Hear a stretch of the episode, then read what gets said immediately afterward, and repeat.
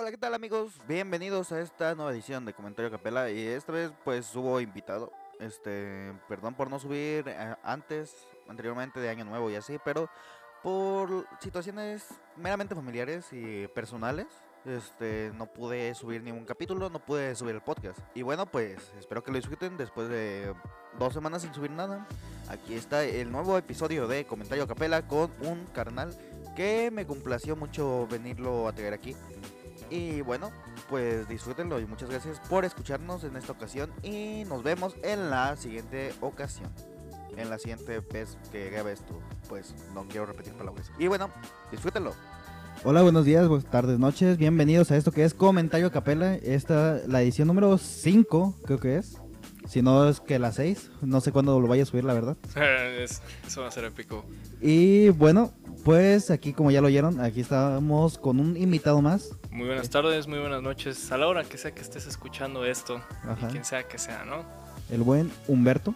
Un placer, eh, amigo de algunos años, Ajá, exactamente, desde la prepa. desde la prepa y casualmente hace poco descubrimos que tenemos esa pasión, esa, pasión. fijación por el Sí, cine, por ¿no? el cine, ajá.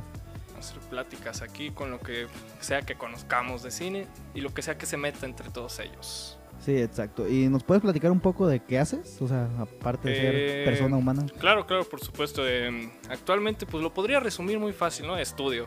Estoy Sí. estudiando en la universidad. Cuando no estoy estudiando, pues intento hacer algunos trabajos, o sea, trabajos de esos de verano, ¿no? Ajá. De que pues en mi calle saben que pinto casas, entonces saben que en verano ya está el pendejo que les va a pintar casas, casa, ¿no? ajá. O el que les va a podar el pasto. Si no, pues antes trabajaba de mesero, lo que podía ir.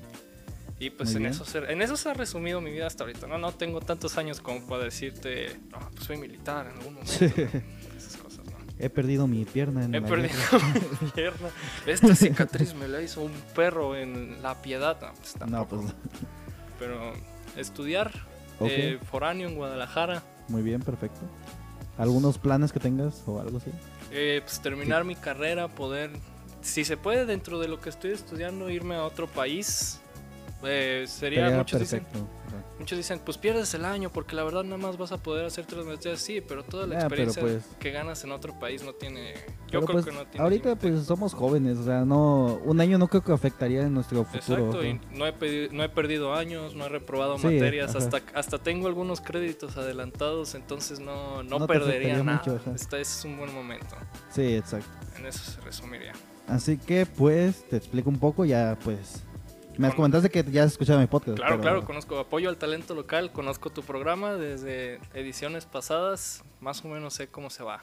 Los episodios clásicos Claro, los episodios que se clásicos van a subir más adelante. que se suben cada miércoles a las Sí. 2, nada, no es cierto. Nada, Los lunes. los lunes, ajá.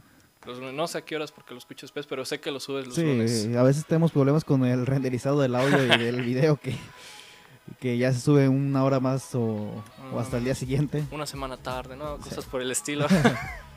se entiende, pero sí, es un fanático de tu programa. Ok, muchísimas gracias. Entonces, Y bueno, pues aquí a los invitados vienen a hablar de su género favorito.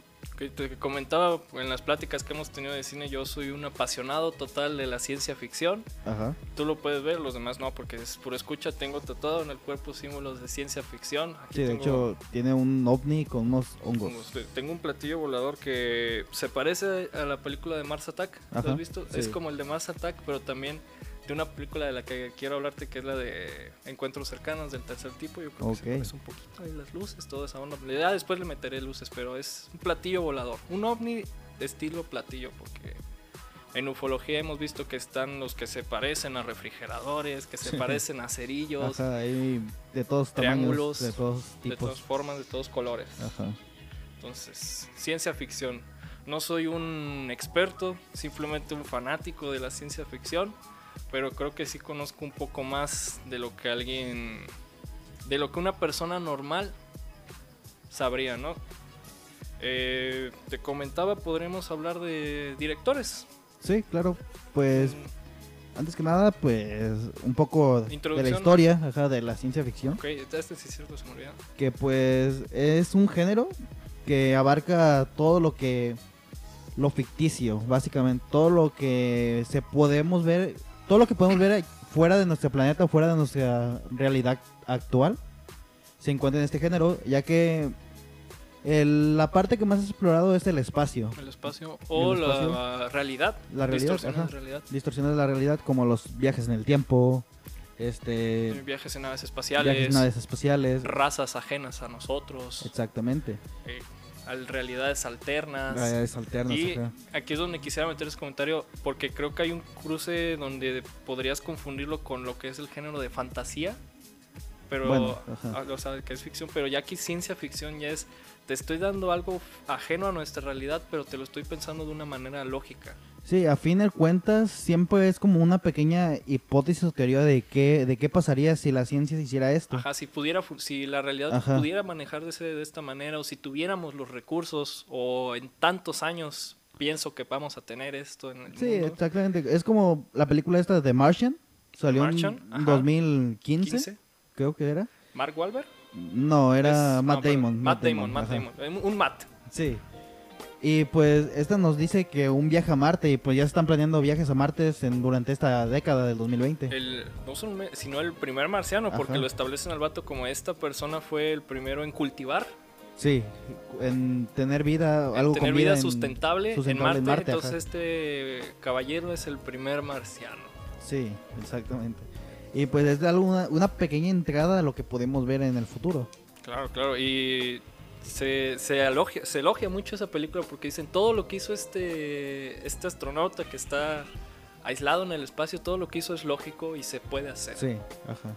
O sea, es como de wow, o sea, ya no solamente estamos hablando de ciencia, de algo totalmente de ficción, ya estamos hablando de ciencia, ciencia, con esa opción de que no lo podemos hacer ahorita, pero se puede hacer en unos años.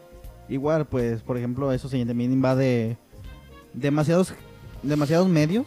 No tanto simplemente películas, sino también hay muchísimas series de ciencia ficción como lo es Doctor Who, Doctor Who, que es mi serie uf, favorita por mucho. ajá. uf. No, no soy tan tan fan, pero sí, dentro de ciencia ficción Doctor Who es una eminencia. Es una eminencia, ajá. Sí, macizo. Eh, series de ciencia ficción, yo ahorita me metería mucho con Dark. Dark, Me gusta ajá. mucho la ciencia ficción de los viajes en el tiempo, lo vas a ver ahorita. Y creo que Dark se apega muy bien a, a cómo es drama con viajes en el tiempo, con respétame estas leyes. Te voy a meter algunas más, pero me sigue respetando esta. No se está contradiciendo tanto. Pues también tenemos como Black Mirror, también es un poco Black ajá, Mirror, ciencia ficción. Black Mirror. Mete es mucha ciencia ficción. Crítica a la sociedad actual, pero a la vez es un poco de ciencia ficción. Sí, es como.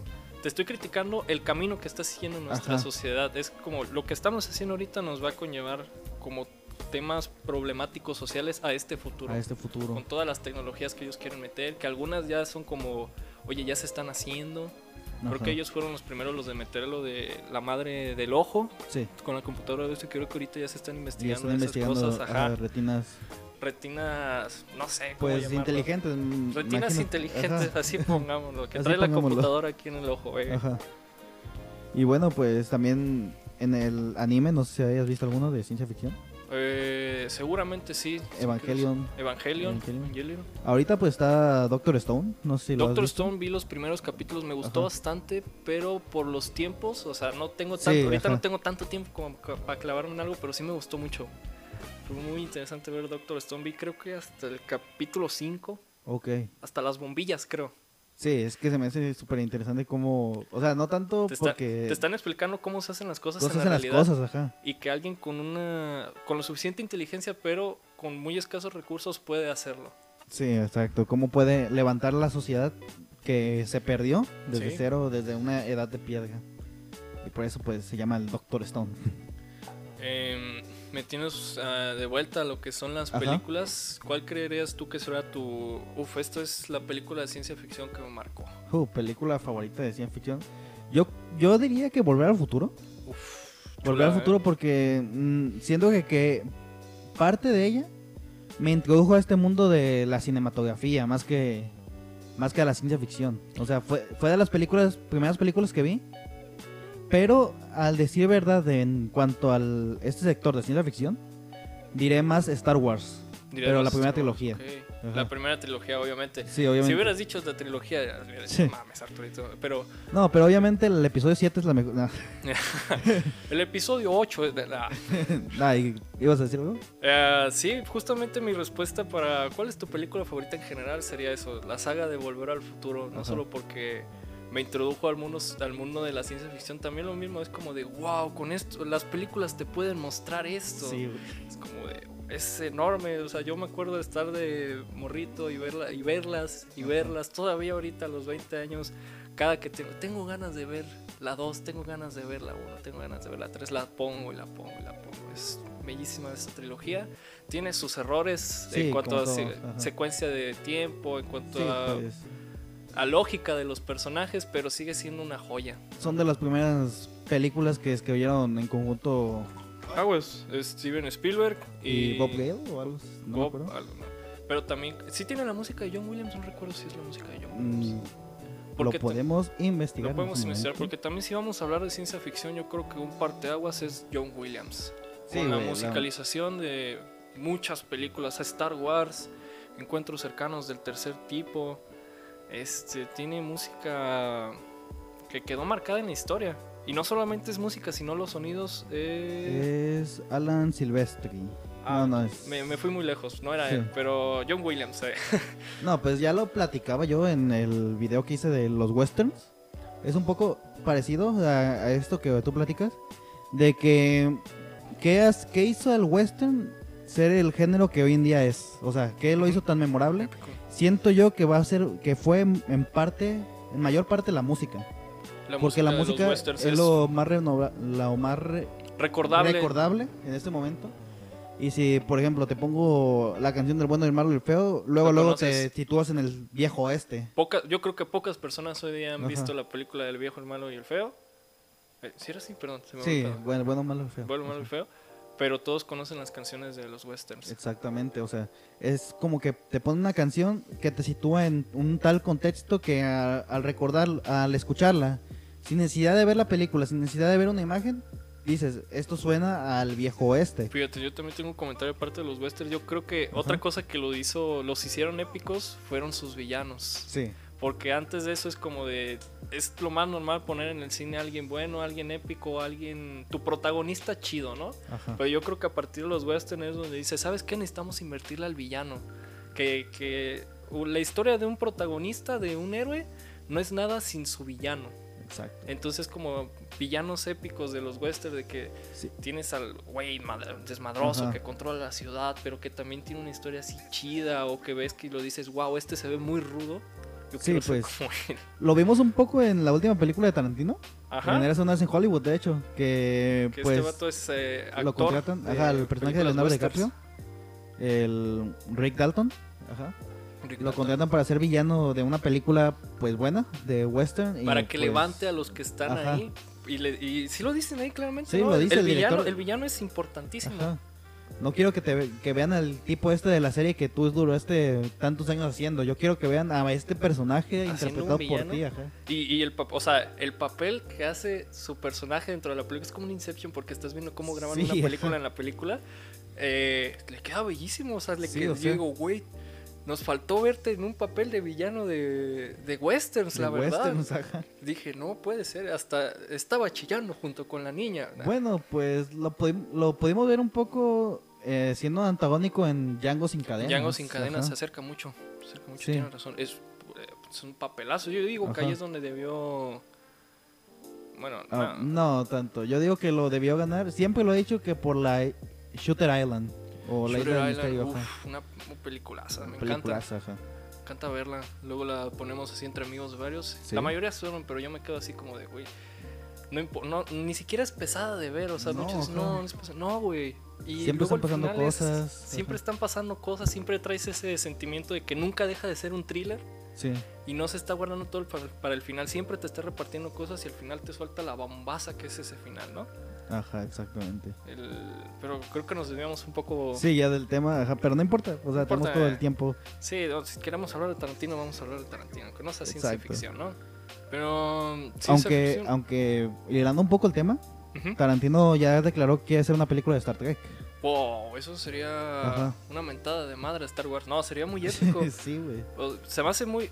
Tiene la misma temática de ciencia ficción del Ajá. espacio, pero es muy diferente de Star Trek a, A Star, Star Wars. Wars, Muy sí. diferente. Aun- Aunque no sé, bueno, antes se hacía esta distinción de que los fanáticos de Star De Trek y Star los de Trek Star no Wars. puedes- un fanático de Star Trek no puede ser un fanático de Star Wars. Pero aunque ya viéndolas, pues son completamente diferentes. tienen, o sea, una, ¿no? tienen una un- un- una meta totalmente Ajá. diferente. Star Wars quiere resolver problemas so- sociales, problemas Sí, exacto. sociopolíticos con su pedo, batallas y todo eso. Y Star Trek quiere Es investigar poco- el espacio, ajá. quiere imaginarse qué sería llegar y a los límites. y explorar el conflicto entre su tripulación, no tanto Explorar entre ellos mismos, ajá, no, no, no, no tanto conflictos no putazos más bueno generales. malos, ajá.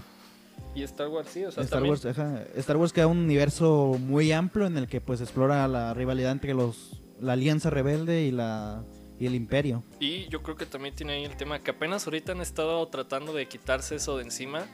El tema Ajá. de la- los problemas del capitalismo Sí. o del el imperio.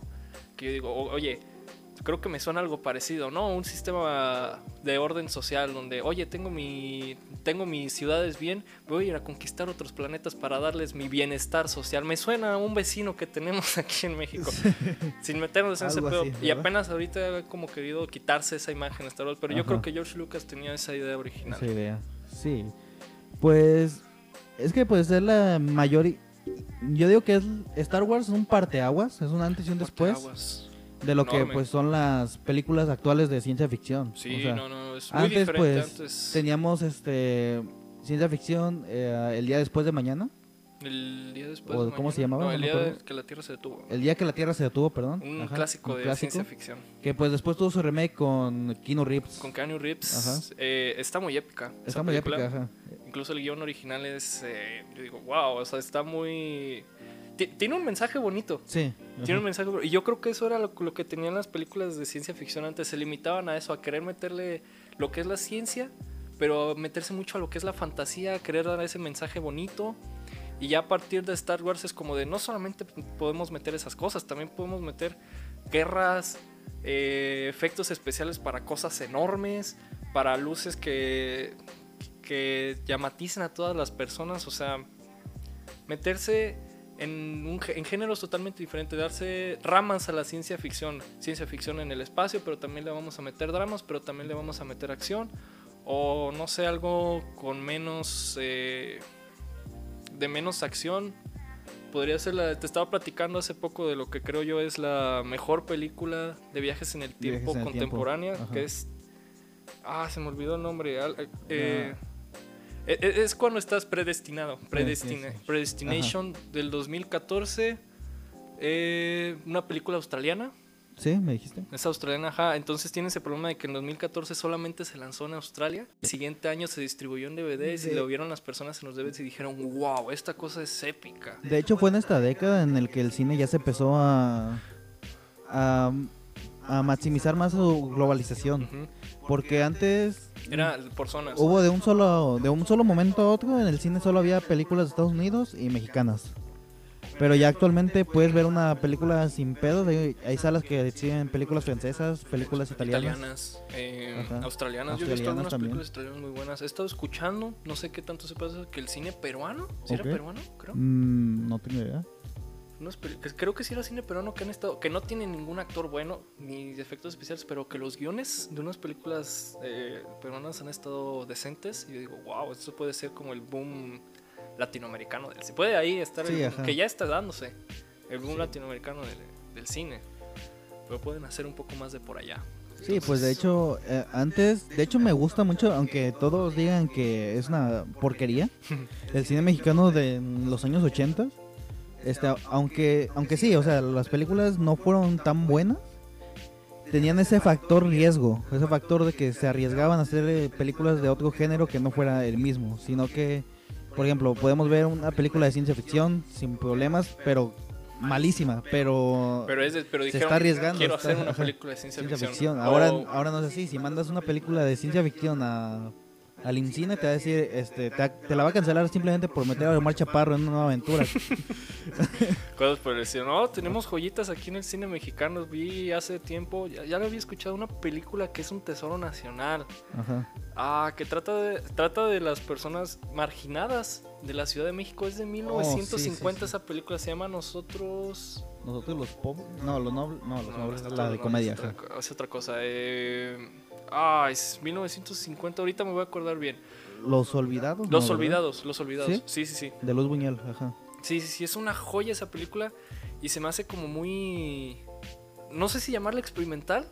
Porque sí, para su tiempo yo creo que debe haber sido algo totalmente... Sí, es muy avanzado. muy ajá. avanzado. Es una película que, que no tiene una meta. No tiene. Tengo un prota que necesita llegar a cierto objetivo. No. Te está narrando. Es esa. Te está narrando el contexto social que vivía en México con las personas marginadas que eran tratadas de la mierda, que vivían en condiciones horribles. Te está hablando de lo normal que eran para ellos las violaciones, el abuso a las mujeres, el abuso a los niños, niños que quedaban abandonados en, en las plazas porque hay un niño, un nidito, que al principio de la película está ahí nada más esperando en la plaza y le pregunta, oye, no, pues estoy esperando a mi papá, que me dejó aquí que lo esperara desde hace como tres días. Como tres O días. sea, t- niños abandonados totalmente. El, niño es, según esto, lo lleva un cieguito que vive por ahí. Se lo lleva para que lo cuide él mientras él le da comida y también el cieguito es un hijo de puta porque se lo agarra a chingadazos. Perry. Y el mismo cieguito es el que intenta abusar de una niña. Y el indito es el que salva a la niña, ¿no? Hay un... Tenemos como un protagonista Ajá. Que tiene un problema ahí con un, bat- con un niño. Son niños. En los primeros cinco minutos están todos los niños en el patio fumando. Así empieza la película. Sí, te pone un poco el contexto del, de cómo es, es la pobreza tanto cultural como la, Sí, la pobreza todo- todo social acá. O sea, al final el niño se, el niño se muere. No, no. Ajá. Y todos, ah, pues un niño más que se muere en esta Sí, o sea, te- colonia. Es, Es algo muy frío, o sea, Muy pero frío, pues es un no poco sé. la realidad de esa época, es Sí, la de hecho, de ese contexto. Sí, de hecho lo investigué después. El vato tuvo, le sacaron la película y tuvo que hacer un final alternativo porque decían, oye, no puedes poner un final así en una Ajá. película. Y creo que por ahí tiene su final alternativo, pero el final original es una chulada. Es Sí, pues Duele. es que pues que antes el cine lo que se veía era más más pulco, más un poco, ¿cómo se dice? family, Family friendly, ajá. family friendly. Como lo puedes ver ahorita actualmente. Sí, se, hizo- se retomó eso de que Ajá. vamos a dejar entre los 80s, 70s para 2000. Sí. Creo que estaban investigando todo lo de vamos a hacer Sí, cine porque- rudo, cine para adultos, Ajá. cine que te duela.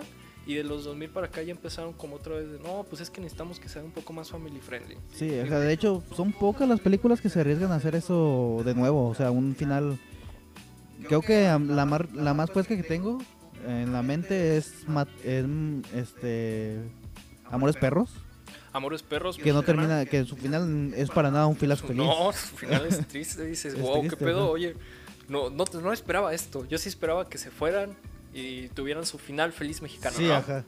Pero pues no, o sea, termina con este tipo que era un vagabundo asesino caminando al horizonte porque se fundan contra su familia. Su familia ya, ya tiene otro marido, otro padre y él ya no es nadie para ellos. Eh, sí, es eh, joyitas mexicanas que tienen Joyitas ese. mexicanas. Tienes que verla, ¿no? Y pues ya de noven- 90 pues estamos Matando Cabos. Fíjate, películas. Joyitas mexicanas. No le he ido a ver, pero me han dado buenas reseñas. Ahorita una película de ciencia ficción, de hecho, Ajá, eh, que está en el cine, se llama. El hubiera sí existe, creo. O sea, el título lo vi ese chiste. el título y lo que es el póster dices, no mames, otra. Otra. Otro drama. O no, ¿cómo es? Comedia Comedia, romántica. roma- Otra comedia romántica mexicana, no mames, pero me han dicho, no, güey. Es una película que de ciencia ficción, de viajes en el tiempo. O sea, nomás ve el póster. Ahorita estamos Sí, viendo o sea, el póster yo- aquí. Y dices, no mames, otra, otra de Omar Este, Chaparro con Marta principalmente. Gareda. O sea, Este principalmente. sí, sí, ahí fácilmente podrían ser Omar Chaparro y Marta Gareda. Ajá. Así, así. Pero dicen que está muy buena, que sea, amigos que saben que me gustan mucho las películas de viajes en el tiempo me dijeron, tienes, tienes que ir a verla, es una chuladita, ¿no? Yo, wow, le quiero dar esa chance a que el cine mexicano se está levantando un poco. Ajá, sí, es que hay que apoyarlo. O sea, si hay una buena película. Hay por que ejemplo, verla. Yo este fomenté mucho y publiqué y todo eso en Twitter este de que si pudieran si podían verla cuando salió fueran a ver el complot mongol. O sea, no es una gran película, o sea, ni siquiera los protagonistas son lo hacen bien. pero es una película de época. O sea, se arriesga a ser una película de, época mexicana. The Mongolian Conspiracy. Es con Derbez, Bárbara Mori. Wow, no había escuchado de ella, la verdad, ¿eh? eh, aquí están los actores, de hecho. Eugenio Derbez, Derbez, Bárbara Mori, Mori. Damián Alcázar. Este, también está Roberto eh, Sosa. Roberto Sosa y este tipo, ¿cómo se llama? Chabelo. Ah, Chabelo, o sea, Chabelo está ahí. Javier López. Javier López. Chabelo. Chabelo en todas las películas, en todo el medio mexicano desde antes de que naciera mi mamá. ¿no? Aquí estamos viendo el póster. Ok, qué pedo. Ese póster sí se ve muy. Se ve muy setentero, la verdad. Ajá. Wow. Y es Chabelo y también el de atrás. eh, creo que mayoría lo he visto en películas típicas mexicanas, ¿no? Sí, ajá. El infierno, El infierno. una buena Ajá. película mexicana. Sí, sí. Sí, y pues volviendo a esto de la ciencia ficción, y Ciencia ficción. mexicana, este, pues decíamos que el hubiera sí existe, tenemos. Pero por ejemplo, también luego tenemos Tenemos al lado anexado, o sea, de más como esto, ajá, tenemos esta jalada que se aventó Omar Chaparro. No es la primera que se del cielo. Como que yo digo, verga, la historia de Pedro Infante.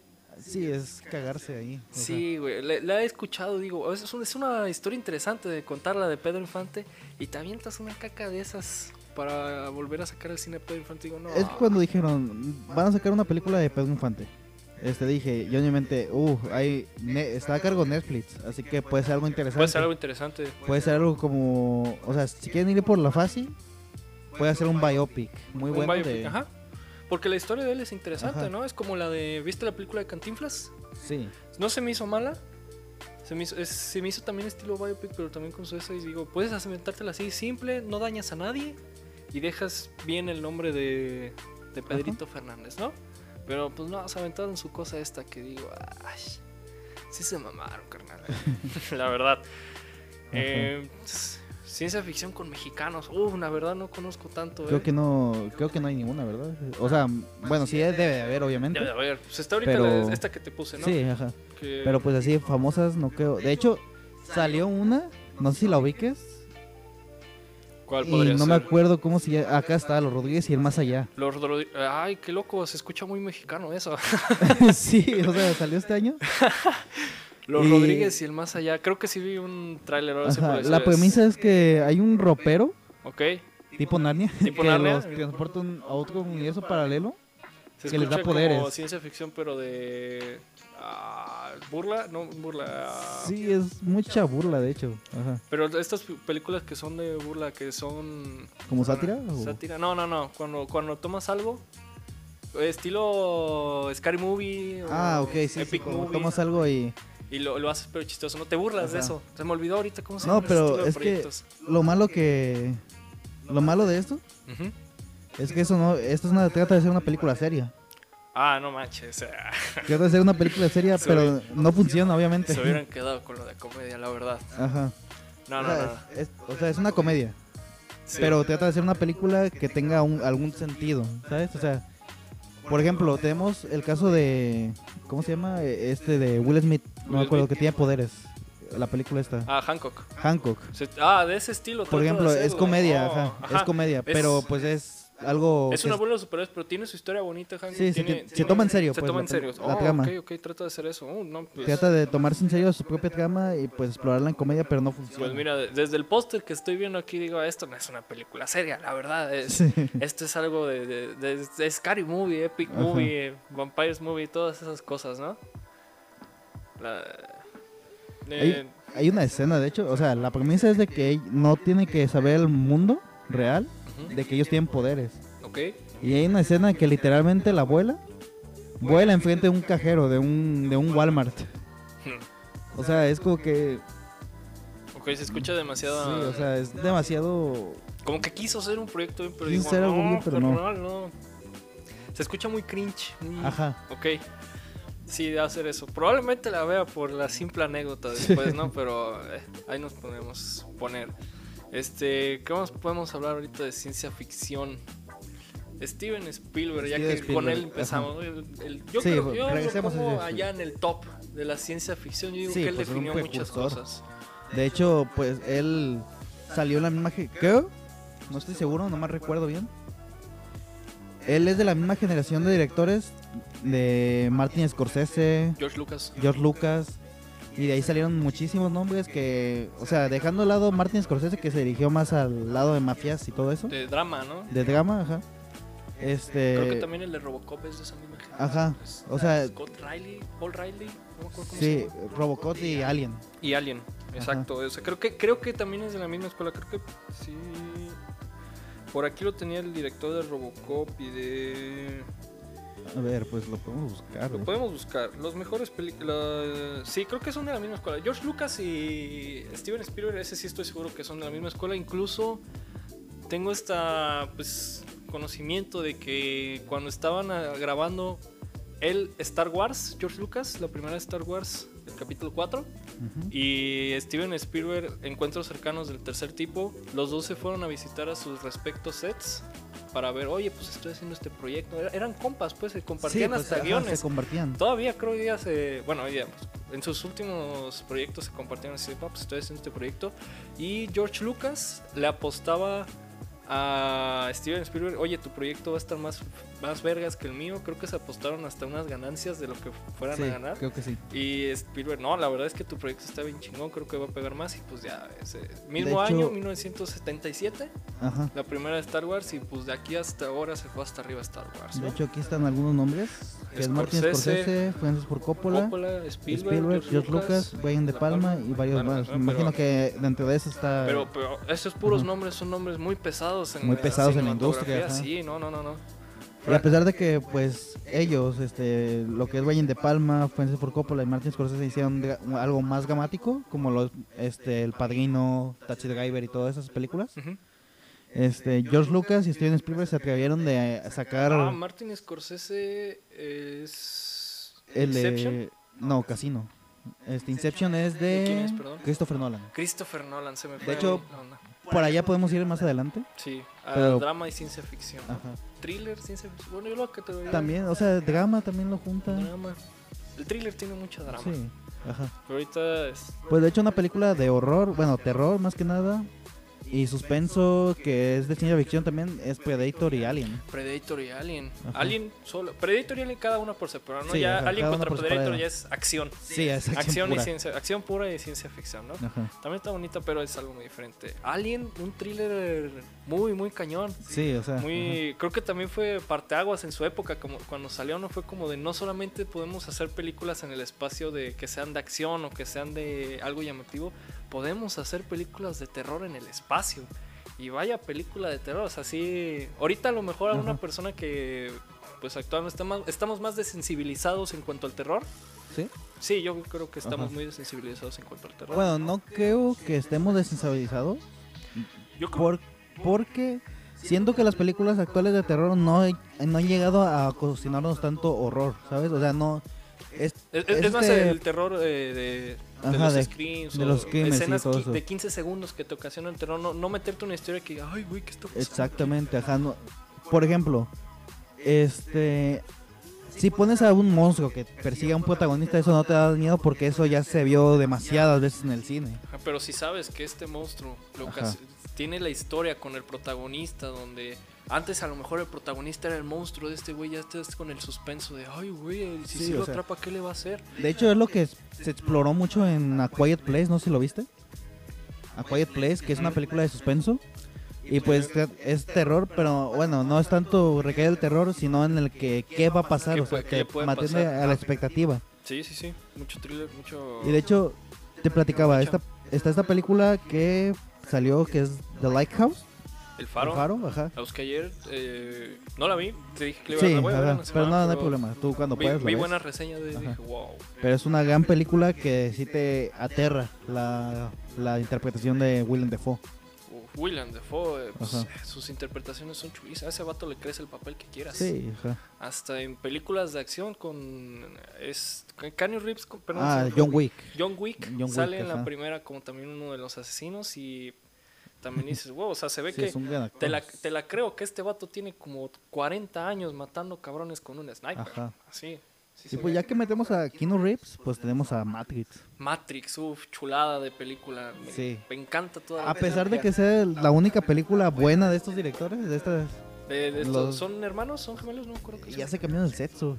Ah, sí, Sí, cierto. o sea, es- ahí sí va. lo había visto. Ajá, eh, antes era como los hermanos Wachowski, pero, ahora ya son las hermanas Wachowski. Sí, ajá. es cierto, no me acordaba de eso. Es una muy buena nota eso. Los dos se cambiaron de sexo, qué loco. Pero sí, la única película que conozco de ellos, pero qué Es buena que también está película. Meteoro Racing, pero no es una buena película. No, ah.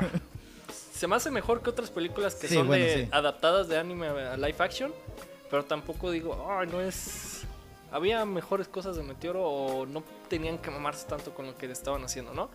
Pero enfoquémonos en Matrix. Matrix, ajá. Matrix. Tiene todo, tiene Tiene acción. tiene acción, tiene tiene, drama, drama. tiene todos los contrastes en cuanto a fin del mundo, Ajá. un chingo de religiones y creencias, o sea, no solamente el apocalipsis bíblico, también mete cosas De hecho, siento que ahí, con esa película, surgió un cambio en el cine en cuanto a la figura esta del elegido. ¿Crees? Siento que muchos ya a partir de ese momento elegido. En- a partir de Matrix para adelante, Ajá. razón, pudieron a- agarraron ese arquetipo del elegido para y empezaron a jugar con esa figura, la que es- fue establecida con Neo. Ok. Sí, sí, sí, yo creo que antes de eso... Yo creo que... ¿Qué es antes? Sí va a ser antes Matrix Antes, que... pues, ¿qué, por, qué? por ejemplo, es que después tenemos el otro elegido típico de la ciencia ficción, yo creo que es Anakin Skywalker. Sí, pues eso fue anterior a Keanu Reeves. ajá. Pero no, yo, Pero yo son no creo que, completamente diferentes. yo no creo que George Lucas haya pensado que Darth Vader era como su elegido. Yo creo que hasta que ya estaban haciendo la pues la precuela, Ajá. la segunda trilogía, dijo como de, "Oye, tengo un muy buen personaje, darle una justificación buena para que sea tan épico es el elegido." Pues que antes Que ya tiene todas sus historias, Ajá. porque es el elegido, los midichlorians o Dark Plagueis y Sí, pues es que antes era un pedo de que de que la fuerza, o sea, las primeras tres películas se basaba mucho que el elegido era mediante la fuerza, Ujú. Pero no te- no había establecido algo la fuerza como algo como tal. Ya después empezaron a sacarlo los de midichlorians, los que no sirvió, sirvió un poco si lo metes en el canon original con lo de que Sí. O sea, se crea Anakin Skywalker porque Darth Plagueis empezó a, a modificar Ajá. los midichlorians en la fuerza y la fuerza dijo, no, oye, necesito contrarrestar la ecuación que funciona igual con Neo. Sí. Neo es una ecuación de la Matrix que se tiene que contrarrestar. Entonces, por, por eso lo comparo un poco, o sea, por Ajá. lo de que son ecuaciones que tienen que estar igualadas, ¿no? Entonces, la forma de igualarlo, lo que está haciendo Darth Plagueis es crear a Anakin Skywalker. De hecho hay una teoría Ujú. que mm, no me acuerdo si la leí o la vi en YouTube, este de que el camino que recorre Neo es un poco parecido a lo que nos cuenta la Biblia de Jesucristo. Sí, sí, sí. Ajá. Sí, es lo que te estaba diciendo, de que meten todo, o sea, y no solamente la, el génesis de la Biblia, sino también meten cosas de, del rastafarismo. Sí. Así bien cañón, todo lo que es Sion, el origen del mundo en un lado, La oráculo. el hecho, oráculo, el oráculo. o sea, te está metiendo religiones africanas también Ajá. ahí, creencias africanas y creo que también que algunas creencias como de dioses, ese pedo, algunas creencias griegas, algo así estaba viendo el otro día, eh, pero esas son las dos que te alcanzo a rescatar, digo, Sí, pues igual los mismos nombres, este Neo pues significa nuevo. nuevo.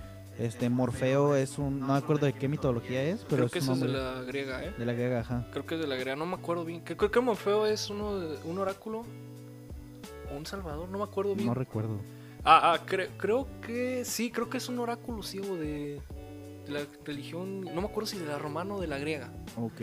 Pero algo por allá por el estilo. Si estoy regando, pues lo siento, ya investiguen ustedes bien, ya ustedes investigan. Ya ustedes investiguen. Aquí no estamos en leyendas legendarias para tirarle. Sí, sí, sí, para tirar esa información. Estamos comentando nada más lo que Ajá. sabemos y no sabemos. ¿Y cómo se llamaba esta tipa Trinity, verdad? Trinity. Trinidad. La o sea, Trinidad, la, o sea. la Santa Trinidad. Sí, ajá. es muy directo. Si, si le estás viendo con atención, dices, es muy directo los mensajes que te están lanzando, ¿no? Igual nos estás lanzando un- directamente algo del capitalismo También. en cuanto a que todas las personas que pues siguen el mismo la misma vía pues son este capitalistas completos y se ven exactamente iguales a pesar de que sienten un individualismo. Por ejemplo, está esto creo que está reflejado en Mr. Smith, Mr. Smith. ajá, que pues se multiplica y todo lo que quieras, Y, pero pues y también él no tiene un nombre de algún dios, no tiene el nombre de algún de alguna mitología, es simple un apellido muy típico de Estados. Unidos. Ajá, tiene Ajá. uno de los apellidos más comunes en la historia humana. Ajá. Mr. Smith. Y pues es el arquetipo también de todo lo que es la sociedad. O sea, está tan tan podrida, bueno, no tan podrida, es, es tan típica, tan regular, tan normal la sociedad que en cierto punto Te está haciendo, te está haciendo arrastrar hacia ella y lo que hace la Matrix, o sea, te lo explica al final este güey, el, el arque- arque- arquitecto, de que pues no podía darles una sociedad bella porque no se creen, no quieren estar en una sociedad bella. No puedo darles una sociedad donde ustedes sean los esclavos porque también no funciona. Necesitan simplemente estar aburridos. Así lo entendí Sí. yo. Necesitan estar haciendo lo mismo regularmente y estar encasillados en esa realidad de burda que conocemos. Y yo, wow, esto es muy impactante si Ajá, lo entiendes pues, filosóficamente. De hecho, ¿no? creo que. Creo que vi una entrevista en que decían que Assassin's Creed, la base de Assassin's Creed, es Matrix, de hecho. O sea, la base esencial de lo que en, en principios de Assassin's Creed era Matrix. Sí. O sea, antes era un poco hacer un videojuego del príncipe de Persia. Antes. Pero sí, cuando ya se metieron en la historia, La historia en de- la historia real de, que quieren llevar de Assassin's Creed, La historia así de Assassin's. Creed está, la empiezas a ver a partir de todo lo que dices, wow, o sea, sí se están metiendo en un pedo Se de guion a metiendo- futuro, Ajá. menos, ¿no? ya después pues se fueron mucho por las ramas y ya no llegaron a nada. Sí, ahorita pues, está, está estancada. Está muy estancada. Estaban sacando un año, un juego por año y ahí fue donde año, valió verga, pero creo que ahorita ya dijeron, no, pues nos vamos a dar un tiempo para intentar hacer las cosas bien. Ubisoft mismo dijo que íbamos y creo que ya van como dos años que no sacan un Assassin's Sí, Creed, ¿no? ajá.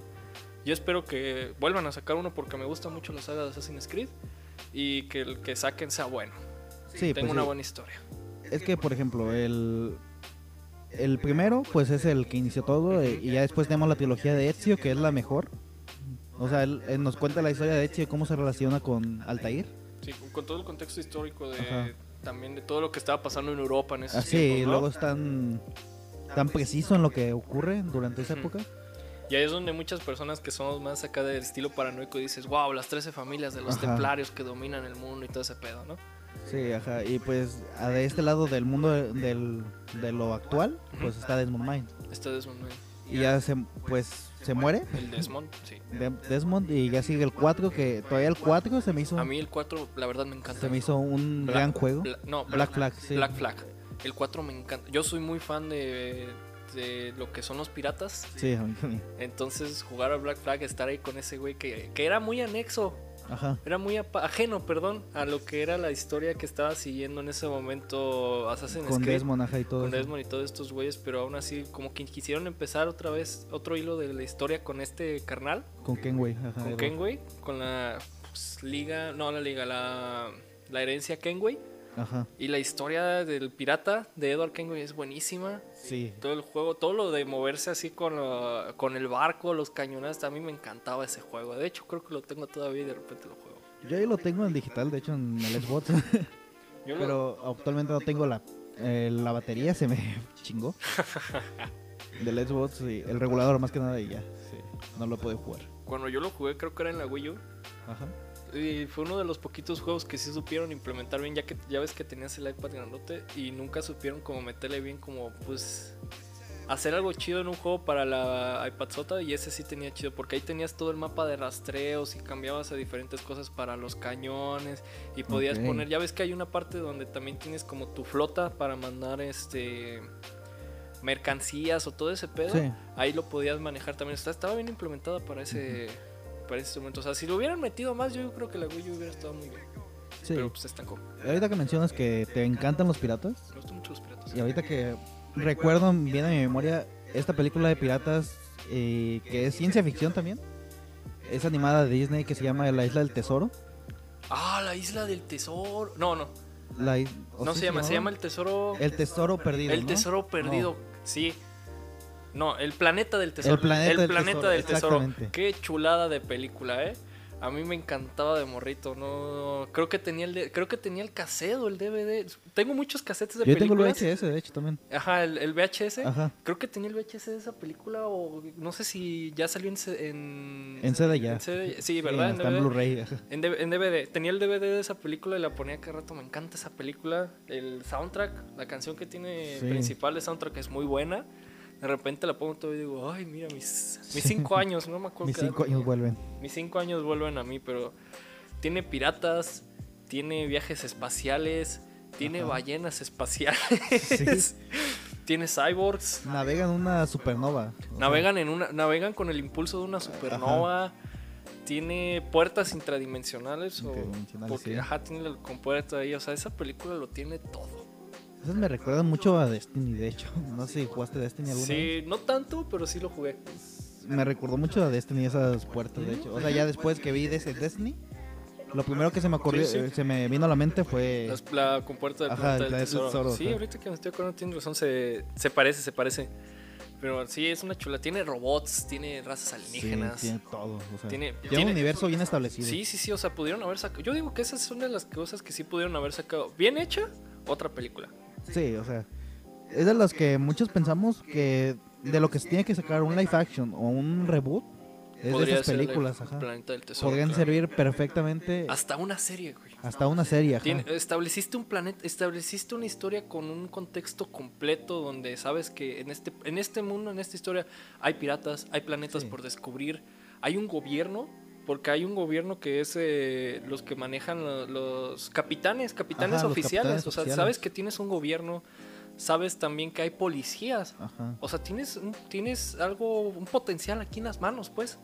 Y Sí, pues, pues. Disney no lo aprovechó. Yo creo que no lo aprovechó. Y aquí tenemos, estamos viendo en este momento imágenes del planeta del tesoro y aquí tenemos otra joya que también se asemejó mucho, Atlantis. Ajá. También me encanta, ¿tú sabías que existe Atlantis 2? Sí, ¿Sabes? claro que sí, Y es tiene- una, es una completa caca. Y tiene esa gran anécdota de que planeaban que Atlantis fuera un gran hit en el cine Sí. Pero no, o sea, salieron según yo Atlantis, El Planeta del Tesoro y otra película al mismo tiempo. Que esta película mandó a la verga a las otras dos. Que ellos planeaban que pegaran. Creo, creo. No, no, no sé si miento. Ahorita podemos investigarlo, pero mientras Este, es como de eso. Planeaban como que Atlantis fuera el hit. Y antes de sacar la película empezaron a 2002. grabar la serie. Empezaron a animar la serie de Atlantis. Que fueron, grabaron como cuatro capítulos. Entonces cuando vieron que Atlantis no pegó. Pues verga, ¿qué hacemos con estos cuatro capítulos que empezamos? Ah, pues hay que juntarlos todos y los sacamos como una segunda película, ¿no? Eh, que fue una totalmente... Como serie yo digo que hubiera estado muy chida, porque sí te estaba plantando el inicio como de una trama de este Milo que estaba investigando cosas raras arriba que estaban pasando.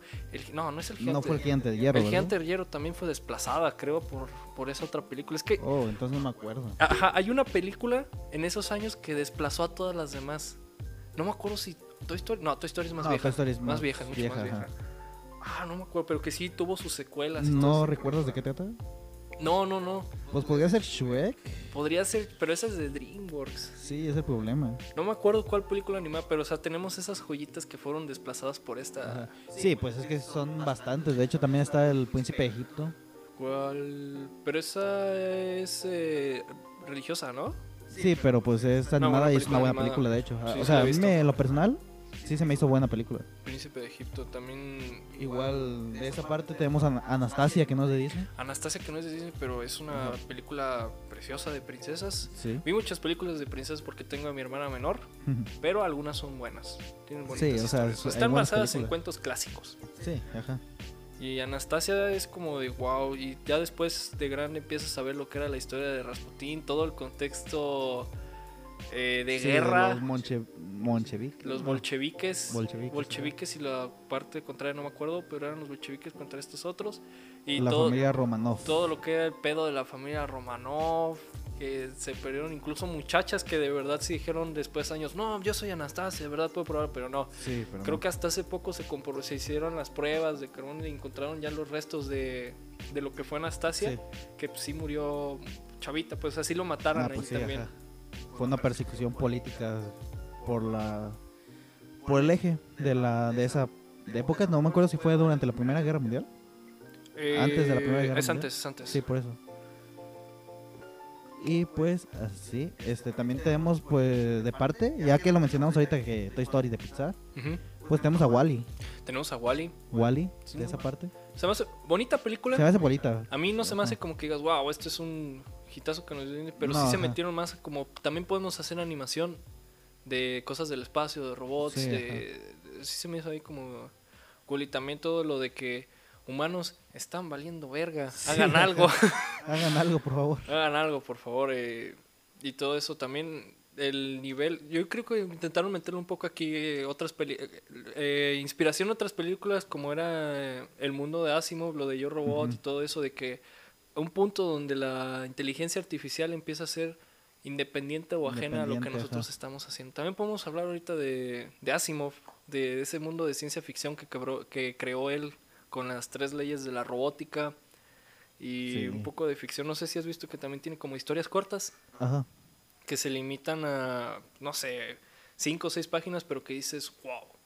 Porque también tienes a ese ser que es, es como, para mí es como un contexto de Dios, ¿no? O sea, Sí. para él nos está poniendo, nosotros los humanos que estamos creando los robots, para, para ellos nosotros somos sus dioses, porque les estamos creando las cosas que pueden y que no pueden hacer, y están viendo cosas que nosotros sí podemos hacer, pero que ellos no pueden. O sea, Pues, un- al- una, una realidad la- física totalmente Ajá. ajena a ellos. Es la expresión que, que pues se ha estado, estado usando mucho gracias pues a la película de Keanu Reeves, igual de los guachados que salirse de la Matrix. Ajá, salirse de la Matrix. Mat- En ajá. este caso, están, en vez de los humanos, son algunos robots los que logran salirse de las Matrix, ajenarse totalmente a las Ajá. tres leyes de la robótica. O Sí, por ejemplo, se me viene a la mente esta escena de Yo Robot, en donde le pregunta Will Smith al robot, a su fue la robot, película.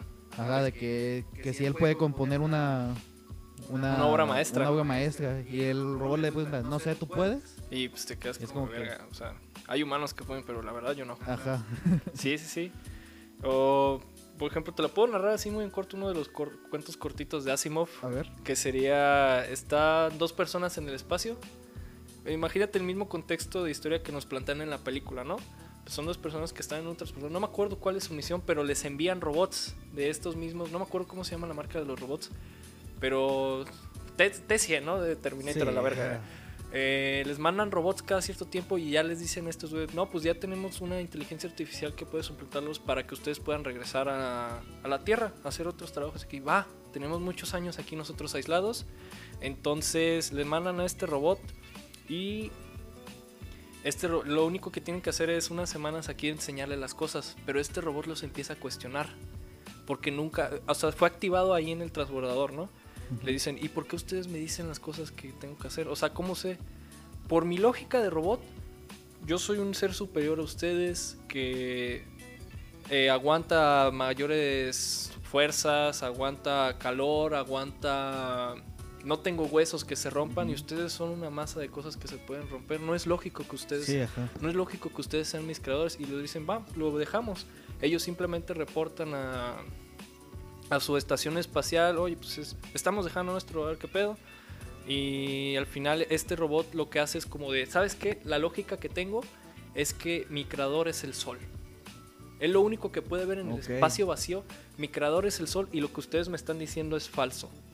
No hay ningún mundo, no hay ninguna tierra donde me crearon porque yo nunca lo he visto y no me suena lógico que exista algo así, un planeta donde se supone que especies similares a la de ustedes. O sea, ahí ya estás metiendo, o sea, indirectamente, no estoy diciendo algo, pero indirectamente ya estás metiendo algo de religión, sí, sí, muy cañón, muy cañón. de cómo se pueden generar religiones de... Y el vato, y el vato, Del detesto a otras cosas, Ajá. a otras creencias. y el vato, bueno, no el vato, el robot, Ajá.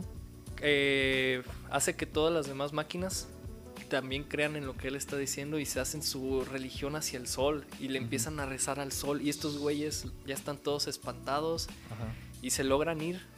Les dice, lo convencen de que le, oye, pues si no crees que existe un planeta, entonces déjanos ir. Si ves que llegamos a algún lado, pues ya sabes que si hay un planeta y si lo que tú dices es lo correcto, simplemente nos lanzaste al espacio vacío, ¿no? Entonces eso hacen, llegan a la Tierra y es donde estos güeyes se dan cuenta, oye, ¿y si nos siguió? Y en lo que termina esa historia es de que se está rastreando el transportador de ellos que está llegando a la Tierra. Y ahí termina la historia de cortada. Si no se va a hacer una chulada de historia Ah, sí. que resume muy bien todo lo que es lo demás de sus libros y lo que quería hacer con las tres leyes y todo lo que metió de religión. Uf, una chulada de ciencia ficción. Sí, pues ahorita que me dijiste eso de que pues la inteligencia artificial se revela, se me vino a la mente Sí, sí. 2001, 2001 una es- vez especial Eh, Stanley de Stanley Kubrick, ajá. chulada. Eh, papá Kubrick, sí, sí, se Sí, mete mucho ajá. eso de... eh, ya me empecé a revolucionar tanto, ya es... Mi inteligencia ya es ajena a lo que tú estás haciendo. Sí, ajá. Ya entendí que yo soy un ser superior a ti. Mi inteligencia va más allá de lo que yo tenía establecido por hacer. Ujú. Ajá, Un poco Ya. de eso. Sí, ya, ya me enajené totalmente a ti, ya comprendí que no necesito, igual que en Matrix, Sí. las máquinas llegan a un punto donde no necesito tu existencia para la mía. La Matrix lo menciona como de al final, yo podría dejar que todos los humanos mueran porque podemos limitarnos a ciertos tipos de base de energía para poder subsistir. O sea, ellos no necesitan a los humanos, los tienen encapsulados y los tienen en la Matrix para tomar energía, para tener mucha energía Mucha energía. renovable muy gratis, pero podrían enajenarse a ellos y por eso les valen verga a los humanos. Exactamente. Igual, otra película que tenemos, igual ya la había puesto también, Blade Blade, Runner. Ajá. Blade Runner que pues está basado en un libro que se llama Los robots también sueñan con ovejas eléctricas o algo así. No sabía eso, qué Sí, interesante título. De hecho, déjalo busco para que veas, pero sí, Blade Runner es una... Una joyita de la ciencia Una joyita de la y ciencia del cine en general. El cine en general, la verdad, Blade Runner es una chulada. Este, eh, no he visto la nueva. ¿No? La de la de 2049. 2049. Creo Ajá. que era. No, le, no, 2044. No, 49, sí. 49? Aquí está. Ah, perdón. Ah, 2040. No la he visto. No he tenido esa oportunidad. Me la voy a dar durante estas vacaciones. No, es pero- una joya, o sea... ¿Sí, sí una- crees que está al nivel de, de las que. De, de la Es- original, pues? Es una gran película de ciencia ficción. Ok. Sí, está a nivel. No creo que esté tan al nivel de la original, porque la original establece un villano, un buen villano. Y acá ves más. No quiero entrar en detalles ni spoilers, pero se ve más un drama humano. Ok. O sea, un drama intrapersonal. Ok. Ajá. Pero todo dentro del mundo bien establecido. Sí, de Blade ajá, sale de hecho Harrison Ford también. Harrison Ford. Harrison Ford. De hecho, ah, Harrison Ford es uno de los mejores actores de ciencia ficción que ha existido. sí. O sea, Star Wars. Han este, Solo, Han, Solo, es. eh, Blade. Runner, ajá. Blade Runner. eh, Indiana Jones, pero Indiana Jones no es ciencia ficción, es ficción. aventura. Ajá. Pero eh, sí, eh, Harrison Ford es la cara de una época, yo creo. La media cara, ¿no? Porque todos hemos visto la imagen donde puede poner una cara enojada y una cara feliz. Pero Ah, aquí está, mira.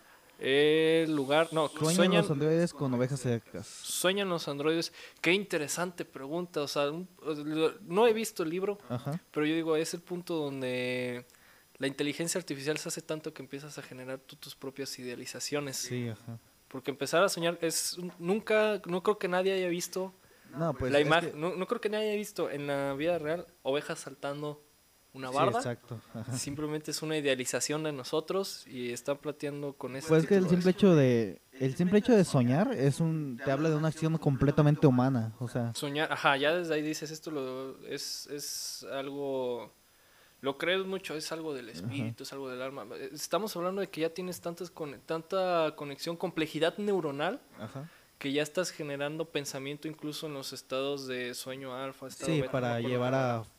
O a- Simplemente pensar. Simplemente imaginación. Imaginación, ajá.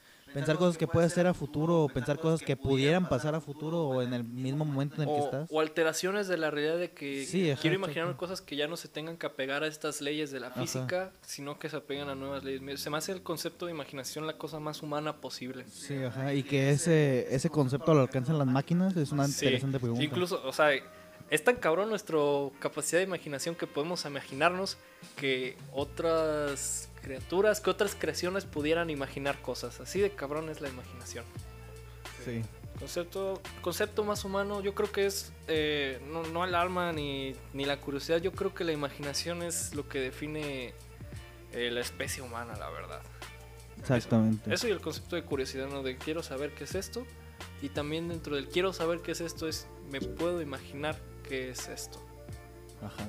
Y bueno, pues con eso lamentablemente ya nos despedimos. O sea, que tipo, no hablamos tanto de Sí, ciencia ficción ajá. como pensamos, pero se Pues hablamos se en general, ajá. Es lo, es lo que se quería conseguir, o sea, una plática orgánica, o sea, que no, no centrarnos simplemente en una sola película y tratar de explorarla al, al más no poder, sino, sino conocer más eh, los gustos, los géneros y todo eso. Que no se viera guionado, pues. Ajá, sí, o sea, que pudiéramos observar, ver tantas películas como pudiéramos decir, mencionar.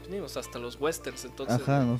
se, se amplió mucho. Fue, un- fue un placer estar en tu show, muy bonita plática, Sí. en, tu show, en tu programa, muy bonita plática. eh, Igual, pues podemos hacer algo más adelante, igual cuando puedas, pues Con mucho gusto, con mucho gusto. invitados. No sé si sabías esa parte de mí que conozco mucho de películas o que me, me clavo mucho en Realmente esas cosas. no desde el- la peda que fuimos la otra vez, Ajá. que ahí nos quedamos platicando, sí, me sorprendió, dije, ah, oh, este tipo sabe. O sea, s- no, no me considero que sepo tanto, pero que sí. Ajá, sí, pues que sí tienes un entendimiento. Sí Ajá, me, que un poco más. Pero sí, yo tampoco. Sí, sí sabía, pues, que te O gusta que- mucho el cine. Y yo dije, wow, ¿por qué nunca me he dado así un rato para platicar con este Me gustan mucho esas pláticas. Sí, pues es que, o sea, sabes más que la media. Sabes, tienes por lo menos un argumento más de aquel que dice que está chida o está fea. ¿Sabes? Sí, sí, sí. Te, te puedo decir por qué me gustó, por qué no me gustó. Ajá, exactamente. O, lo- o los eh, datos interesantes Ajá, que datos. soltamos aquí, ¿no? Pero es un, un placer estar en tu podcast. Espero, sí espero otra invitación después, sí me gustó. Sí, adelante, pues aquí estás invitado. Y pues también espero que me vaya bien en mi proyecto futuro de podcast, ¿no? Sí, ajá.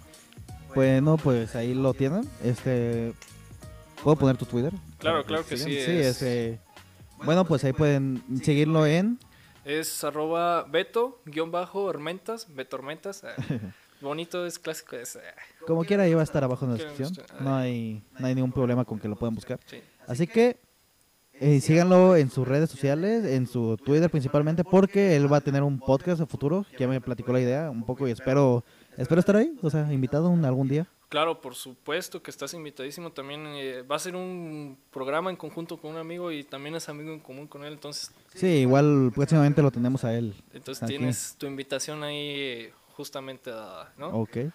Pues eso sería todo de mi parte, bueno, de nuestra parte esta vez. Muchas gracias por escuchar este podcast y nos vemos el que sigue. Síganme en todas mis redes sociales y algo que tengas último que decir. Eh, no, que te sigan, que vean tu programa, apoyen al talento local. Eh, no todas las personas se animan a, a decir, quiero meterme a los medios, quiero empezar a hacer cosas, entonces a mí se me hace como de, oye, eh, todos los programas, todas las cosas importantes surgieron de algo local. Sí, ¿Por qué ajá. no empezar a apoyar bandas, podcasts, programas, youtubers locales? Con- las, las capitales del mundo no se no surgieron de la nada, por algo Ajá. son capitales. Surgieron de algo, entonces ir apoyando. Síganlo. Y bueno, pues sería todo y nos vemos en la siguiente emisión. Nos vemos. Sale y bye. Bueno, espero que lo hayan disfrutado. Este, sí, una pe- una disculpa antes que nada. Bueno, antes que nada ya pasó todo el episodio. Espero que hayan llegado hasta aquí para disculparme sobre el eco. O sea, no, no nos dimos cuenta hasta que hasta que ya terminó de grabamos el episodio de que había un eco. Pero esto no se debe a dificultades técnicas o algo así, sino que ah, ni a la forma de grabación, sino que el acomodo de los micrófonos no lo hicimos bien y pues sería poco usar el tiempo de mi compañero y de mi amigo.